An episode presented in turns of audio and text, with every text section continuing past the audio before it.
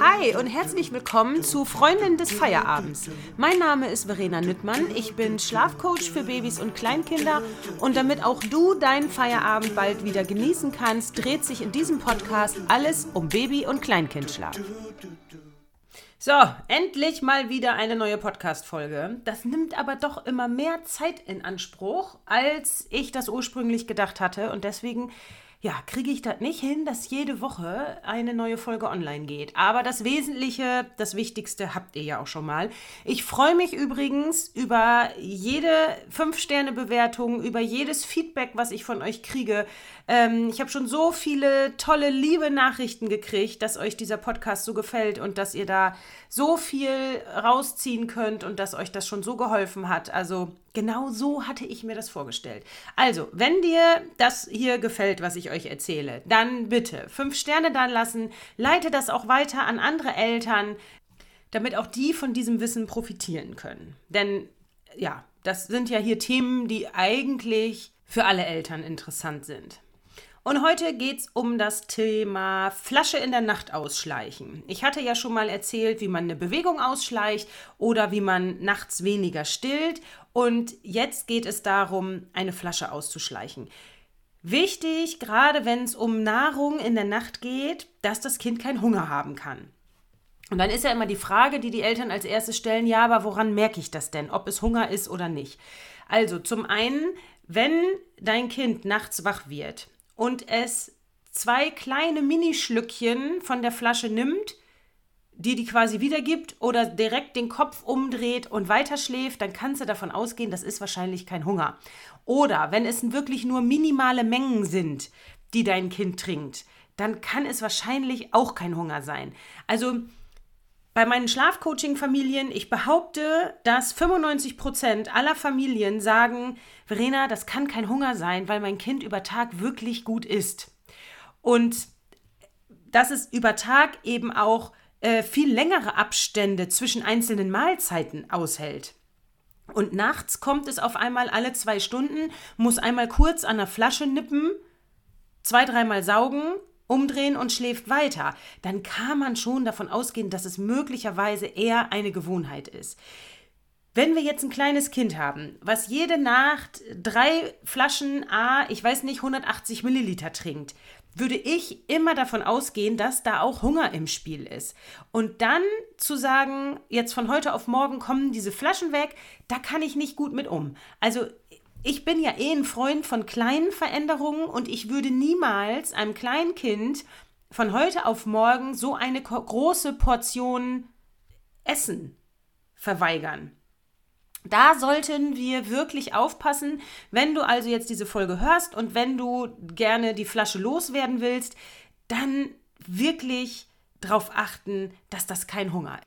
Und die Frage ist ja auch, warum möchtest du die Flasche überhaupt loswerden? Weil irgendjemand gesagt hat, in dem und dem Alter dürfen die Kinder keine Milch mehr? Oder weil dein Kind irgendwie so alt ist, dass du sagst, so jetzt muss aber auch mal gut sein mit dieser Milch? Oder weil es wirklich eine sehr anstrengende Weiterschlafhilfe ist? Wenn also dein Kind und so eine Familie habe ich schon mehrfach begleitet, äh, sechs, sieben, acht Mal, zehn Mal jede Nacht ganz kurz trinkt, und dann weiterschläft. Dann kann man davon ausgehen, dass es eine, eine Weiterschlafhilfe ist. Wer mir länger folgt, der weiß ja, ich unterscheide zwischen Einschlafhilfe und Weiterschlafhilfe, weil das durchaus unterschiedlich sein kann. Wenn es also wirklich eine Weiterschlafhilfe ist, dann äh, kommt da ja über Nacht auch nicht unbedingt so viel Menge zusammen, dass das wirklich wahnsinniger Hunger ist. Wenn es jetzt zum Beispiel so ist, dass dein, dein Kind nachts etliche Flaschen trinkt, auch größere Flaschen und tagsüber schlecht isst, dann ist möglicherweise der ganze Kalorienbedarf verschoben. Das heißt, die Kalorien, die dein Kind über Tag braucht, kriegt es nicht, ich sage jetzt mal ganz grob, über 12 Stunden, sondern über 24 Stunden. Wer also nachts viel trinkt oder Nahrung zu sich nimmt, der hat natürlich tagsüber möglicherweise auch weniger Hunger. Das heißt, wir können nicht von heute auf morgen diese Flaschen in der Nacht weglassen. Also langsam reduzieren. Und ich rate immer dazu, wirklich die Menge insgesamt zu reduzieren und nicht nur die Löffel, weil wenn dein Kind daran gewöhnt ist, äh, vier, fünf Mal in der Nacht 150 Milliliter zu trinken, dann bleibt ja diese Menge. Und wir wollen ja eigentlich dahin, dass dein Kind peu à peu weniger Menge braucht. Wenn es also so ist, dass dein Kind nachts viel Nahrung braucht, dann würde ich peu à peu bei jeder Flasche erstmal alle paar Tage die Menge reduzieren. Das ist nämlich was, was den Kindern in der Regel nicht so auffällt, was denen nicht nicht schwer fällt, wenn auf einmal in jeder Flasche irgendwie 10 oder 15 Milliliter weniger drin sind. So, und wenn wir das schaffen, über ein paar Tage, jede Flasche 10, 15, 20 Milliliter weniger, dann haben wir natürlich ein paar, nach ein paar Tagen schon einiges an Menge weniger, was in der Nacht zugeführt wird. Dann ist natürlich wichtig, über Tag den Fokus drauf zu legen, dass das Kind auch das kriegt, was es braucht. Also dann über Tag mehr anzubieten. Ähm, in der Regel ist es ja nicht der hilfreiche Weg, erst tagsüber anzufangen, weil wenn die Kinder nachts äh, oder ja, wenn sie morgens aufstehen und schon satt sind, dann kriegt man da natürlich auch nicht viel rein. Ne? Oft ist es auch so, dass die Eltern sagen, ja, mein Kind frühstückt nicht. Nee, ist klar. Ne? Wenn das äh, die ganze Nacht über irgendwelche Flaschen zu sich genommen hat, dann ist natürlich morgens einfach kein Hunger da. Also, minimal nachts reduzieren, tagsüber dann den Fokus drauf legen und ganz ehrlich, was spricht dagegen, einem Kind auch tagsüber dann nochmal eine Flasche anzubieten, auch wenn es die sonst nicht gekriegt hat oder nicht mehr gekriegt hat. Macht doch nichts. Mein Sohn hat bis drei, bis er drei war, seine Flasche geliebt. Und dann habe ich irgendwann gesagt, so mein Hase, ich habe jetzt keinen Bock mehr, der jeden Tag, beziehungsweise auch noch jede Nacht eine Flasche zu machen. Mein Sohn hat, bis er drei Jahre alt war, jede Nacht noch eine Flasche gekriegt. Und ich hätte ja gewusst, wie ich sie loswerde, aber es hat mich nicht gestört. Dem Kinderarzt habe ich das nicht erzählt, weil da kommt ja immer, ja, mit einem Jahr brauchen die nachts nichts mehr. Aber es war für mich völlig fein und er hat sie einfach so gern gehabt, ne? Und er hat sie auch tagsüber gegen fünf nachmittags hat er auch immer noch mal eine Flasche getrunken. Also why not? Wenn ihr also merkt, euer Kind steht auf diese Flasche und findet die wahnsinnig toll, dann gönnt ihm diese Flasche doch oder ihr. Ähm, ihr könnt besser tagsüber mal eine Flasche anbieten und dafür habt ihr dann irgendwann nachts ruhigere Nächte. Also, langsam reduzieren, den Fokus dann am Tag drauf legen, dass euer Kind ausreichend isst und vielleicht ein bisschen mehr isst, also das, was nachts fehlt, tagsüber äh, dazu tun. Und dann habt ihr irgendwann eine Situation, dass ihr vielleicht nur, ich sag jetzt mal, fünfmal eine kleine Flasche habt was wirklich nur noch kleine Mahlzeiten sind. Und dann würde ich gucken, dass ich peu à peu die Abstände ausdehne. Ja, also, dass ich nicht alle zwei Stunden eine Flasche anbiete, sondern dann vielleicht alle drei oder vier Stunden. Und dann kann man vielleicht auch erstmal gucken, ob man, wenn man den Abstand ausdehnt, die Flaschen dann wieder ein bisschen erhöht. Weil, wenn ich dann nicht mehr fünf Flaschen in der Nacht habe, sondern vielleicht nur noch drei oder irgendwann zwei, dann dürfen die ja auch erstmal ein bisschen größer sein. Mir ist immer wichtig, dass die Kinder nicht äh, keinen Hunger haben und dass wir sie nicht ärgern. Wir wollen sie nicht ärgern. Sie sollen ja das kriegen, was sie brauchen, aber na, so oft in der Nacht ist dann schon doof. Wichtig ist ja bei solchen Dingen auch immer, wenn ich etwas verändere, dass der Rhythmus passt. Also, dass mein Kind nachts gut weiterschlafen kann und nicht völlig verzweifelt ist. Wenn also mein Tagesrhythmus nicht passt, und da hör dir nochmal die Folge mit den Wachphasen an, wenn du die noch nicht gehört hast, ähm, wenn der Rhythmus über Tag nicht passt, wenn also mein Kind über Tag übermüdet, zu lange wach ist und zu wenig schläft, fällt es dem Kind natürlich auch wesentlich schwerer, nachts weiter zu schlafen. Und wenn wir dann die Flasche weglassen und sagen, nee, Herzi, du kriegst jetzt nur alle vier Stunden statt alle zwei Stunden ein, deine Weiterschlafhilfe, dann wird's doof. Also, wenn ihr irgendwas startet und wenn es ganz klar eine Weiterschlafhilfe ist, wo eben nur kurz getrunken wird, dann ist es mir immer wichtig, dass vorher der Rhythmus passt. Und dann ist es natürlich genauso wichtig, dass die Einschlafhilfe auch verändert wird. Wenn also dein Kind nur abends an der Flasche einschläft, also trinkt, trinkt, trinkt, nuckelt, nuckelt, nuckelt und an der Flasche einschläft, dann kann es nicht anders einschlafen. Und dann wäre das der erste Schritt, den wir machen. Also dann erstmal die Einschlafhilfe am Abend verändern, die Flasche trinken lassen und dann ohne Flasche in den Schlaf helfen, Frust begleiten, der wahrscheinlich auftritt, weil das für das Kind natürlich fremd ist.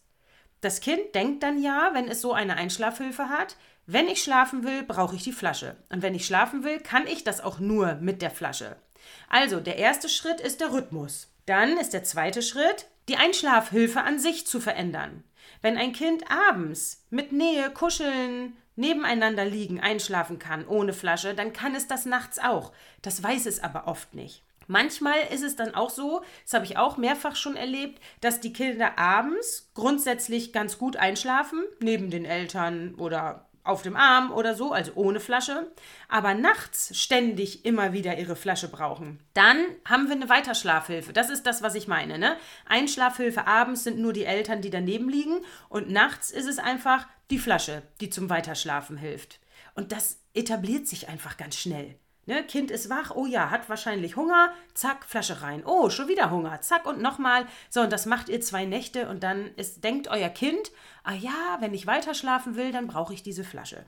So, wenn ihr jetzt also den Rhythmus angepasst habt, wenn ihr abends die Einschlafhilfe Flasche verändert habt, dann könnt ihr anfangen, nachts die Weiterschlafhilfe abzugewöhnen, indem ihr einfach die Abstände, was heißt einfach, ich sage das immer so, ne? ich weiß, dass es nicht einfach ist, indem ihr dann aber nachts die Abstände ausdehnt. Und wenn die Abstände immer größer werden, dann haben wir irgendwann eine Flasche, die morgens so früh ist, also so früh am Morgen, quasi so spät in der Nacht, dass es schon quasi, ja, eigentlich Frühstück ist. Und dann habt ihr, seid ihr eine Flasche losgeworden. Und dann hattet ihr ja vorher auch Flaschen reduziert und so kommt ihr dann dazu, dass ihr diese Flaschen loswerdet. Wichtig ist für mich auch immer wirklich einen triftigen Grund zu haben. Ich kann das schon verstehen, dass man nach einem Jahr keinen Bock mehr hat, fünfmal die Nacht aufzustehen. Ähm, und wie gesagt, ist es eine Weiterschlafhilfe, dann könnt ihr das so machen. Ist es wirklich Hunger, weil die Flaschen nachts über Dauer, über längeren Zeitraum einfach zu groß sind, dann würde ich immer langsam und behutsam vorgehen, weil wir keinen ärgern wollen. Wir wollen keinen quälen und wir wollen keinen hungern lassen. Ne? Das ist mir immer besonders wichtig. So, und wenn du jetzt sagst, oh Gott, oh Gott, oh Gott, oh Gott, wie soll denn das alles gehen? Und Rhythmus und Einschlafhilfe und Weiterschlafhilfe und ja, ich habe das schon verstanden, aber irgendwie habe ich keinen Plan, wie ich loslegen soll, dann helfe ich dir gerne. Also ich habe mittlerweile, das habe ich glaube ich in diesem Podcast noch nicht erwähnt, einen neuen Online-Kurs, wo man nur den Rhythmus anpassen kann, weil ich ja weiß, dass ihr eigentlich alle ein Rhythmusthema habt. Wer mir länger folgt, der weiß das. Ich sage ja immer Rhythmus, Rhythmus, Rhythmus. Das ist einfach die halbe Miete. Um eine Einschlafhilfe, Weiterschlafhilfe oder irgendwas zu verändern, brauchen wir einen optimalen Einschlafzeitpunkt. Und den herauszufinden, ist oft gar nicht so einfach. Und ja, so die, äh, die, die, den richtigen Rhythmus zu etablieren, ist auch oft nicht so einfach. Weil wie geht denn das, wenn ich gar nicht merke, wann das Kind wirklich müde ist? Und manchmal zeigt das Kind die Müdigkeitsanzeichen auch erst, wenn es zu spät ist. Und das ist ja ein Riesenthema. Und weil ich weiß, dass das so ein Riesenthema ist, habe ich einen neuen Kurs entwickelt. Guter Rhythmus für entspannte Nächte, weil der Tag einfach die Basis ist. Und egal welche Schlafschwierigkeit ihr so habt, wir würden in einem Schlafcoaching, in einer Beratung immer mit dem Rhythmus anfangen. Immer ist das das allererste. So, und vielen Familien ist allein mit dem Rhythmus schon wahnsinnig geholfen. Wenn die wissen, wie der Rhythmus optimal ist, dann haben sich teilweise auch schon komplette ähm, Schlafschwierigkeiten erledigt. Und deswegen gibt es diesen Kurs für kleines Geld. Den Link dazu, den äh, poste ich hier gleich mal in die Show Notes. Wirklich, für kleines Geld haben sich manche Familien schon ein ganzes Schlafcoaching erspart. Und ihr werdet begleitet durch eine Facebook-Gruppe, in der ihr Fragen stellen könnt. Und wer sagt, nee, oh Gott, hör mir auf mit so einem Online-Kurs, der kann natürlich auch mich äh, in einem 1 zu 1 Coaching buchen. Ganz klar. Dafür darfst du jederzeit gerne ein kostenloses Infogespräch über meine Website buchen, wo wir dann besprechen, wie ein Schlafcoaching für dich aussehen kann, welche Laufzeit wir brauchen. Da, mittlerweile habe ich das ja gut im Gespür. Ich weiß also mittlerweile sehr gut, für welche Situation wir ungefähr wie lange brauchen und in der Regel passt das dann auch. Ja, wenn du bis hierhin gehört hast, kommt jetzt wie immer nochmal die Erinnerung für, für Sterne, für Weiterleiten, für schreib mir gerne ein Feedback. Da freue ich mich immer. Und ja, ich hoffe, die Folge hilft dir und bringt dich weiter. Und dann gucken wir mal, was das nächste Thema ist, was ich euch hier so ein bisschen näher bringen kann. Bis dahin, alles Gute!